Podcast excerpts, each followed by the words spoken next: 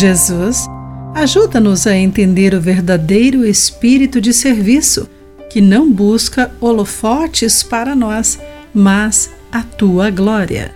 Olá, querido amigo do Pão Diário, muito bem-vindo à nossa mensagem do dia. Hoje lerei o texto de Miguel Uchoa com o título Decido Servir. Há algum tempo, eu assisti uma entrevista com uma pessoa renomada da área de marketing multinível. Fiquei surpreso quando ele não teve receio de afirmar publicamente que seu propósito era se dar bem, não importando os meios para atingir esse objetivo.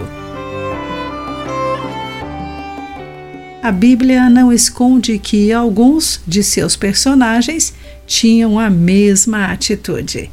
A mãe que pediu a Jesus lugares de honra para seus filhos, de acordo com Mateus capítulo 20, versículo 21, demonstrou ambição egoísta.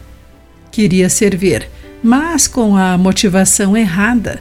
A indignação dos demais discípulos evidencia que eles desejavam o mesmo. Mesmo andando com Cristo há algum tempo, eles não haviam entendido os valores do reino de Deus. Todos estavam mal motivados e motivações equivocadas nunca levam a objetivos certos. Desejar crescer é da cultura de Deus. Desejar obter vantagem é cultura mundana. Quem tenta crescer a todo custo vai ter de negociar valores em algum momento. A resposta de Jesus traz a perspectiva certa. Quem quer liderar deve aprender a servir.